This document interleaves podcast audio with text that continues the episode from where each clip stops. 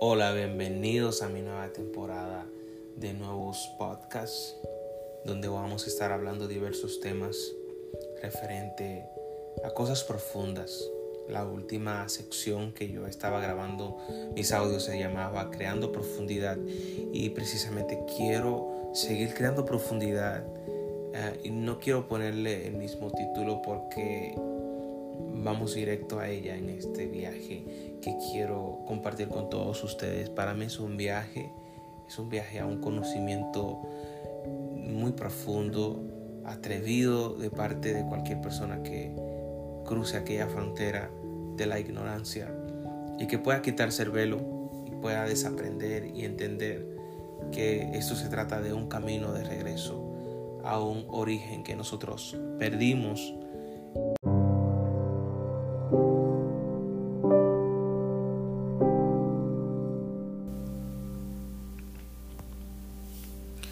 Nuestras memorias fueron golpeadas el día que fuimos enviados aquí. Nuestros orígenes han sido abandonados por el menosprecio basado que tenemos en la ignorancia. Un ser caído del mundo de las energías divinas a un estado vegetal y luego a un estado animal. Todo tiene algo en común, las mismas manos han creado todo. Uno observa todo con sus ojos, cada mecanismo trabaja en diferentes dimensiones, de acuerdo a su naturaleza según la asignación que le dio su creador. El hombre tiene una de las mayores asignaciones del universo. Todos los demás seres lo saben, así como los que viven fuera de este planeta. Los únicos que estamos ciegos sin saber quiénes somos y tan profundamente cósmicos somos nosotros.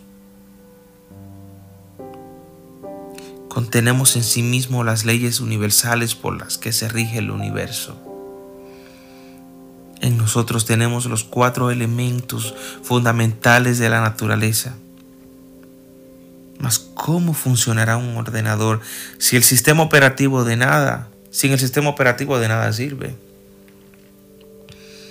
Luego, cuando activamos nuestro sistema operativo, necesitamos el Internet de Dios. Estamos tan perdidos en un fútil sistema que hemos creado. Tenemos un gran problema y es que estamos separados el uno del otro. Gracias al sistema que nos rige. Cuando estábamos en la eternidad, estábamos integrados, formados en un cuerpo, contenido de nuestras propias almas en una plenitud, en una comunión. Por eso el Eterno desea unificar otra vez a sus hijos, el Padre de los Espíritus, el Padre de las almas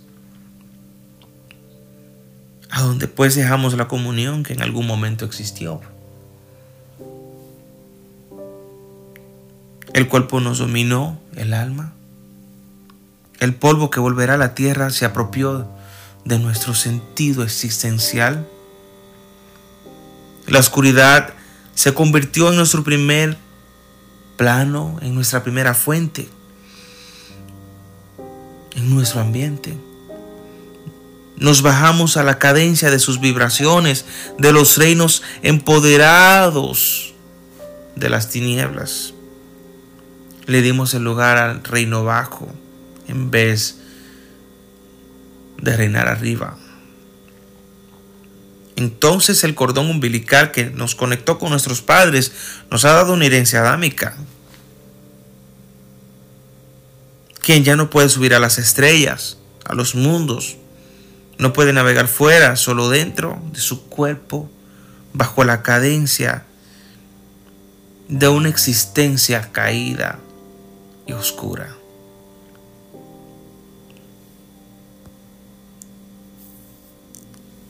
¿Quiénes fuimos antes de estar aquí?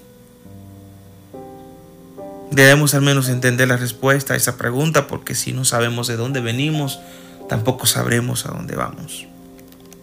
No es justo para nosotros vivir una vida sin un propósito, sin entender y sin saber la causa del Creador Elohim.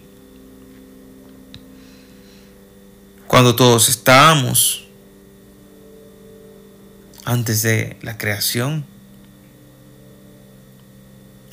en, su eternidad todo estaba ordenado, pero en la tierra estaba desordenado y vacío.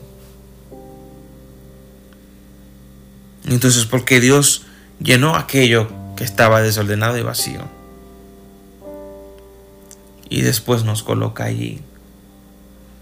Es como si pensó, quiero hacer a unos seres semejantes a mí, mas quiero que habiten en un ornamento donde se sienta cómodo, así como yo me siento cómodo en mi gloria.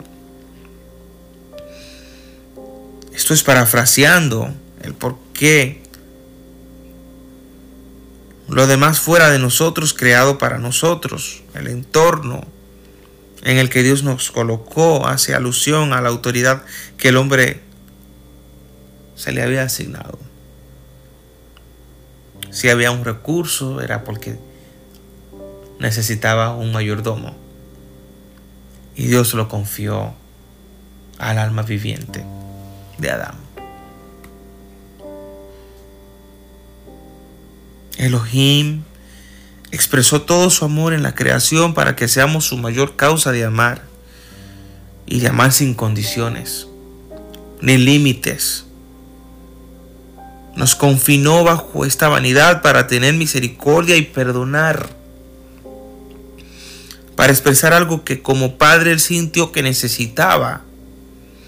En su eternidad fuimos esa hora y momento donde tomó la decisión de crear la imperfección más perfecta para enseñarse a sí mismo a reparar corazones rotos, almas heridas y espíritus quebrantados.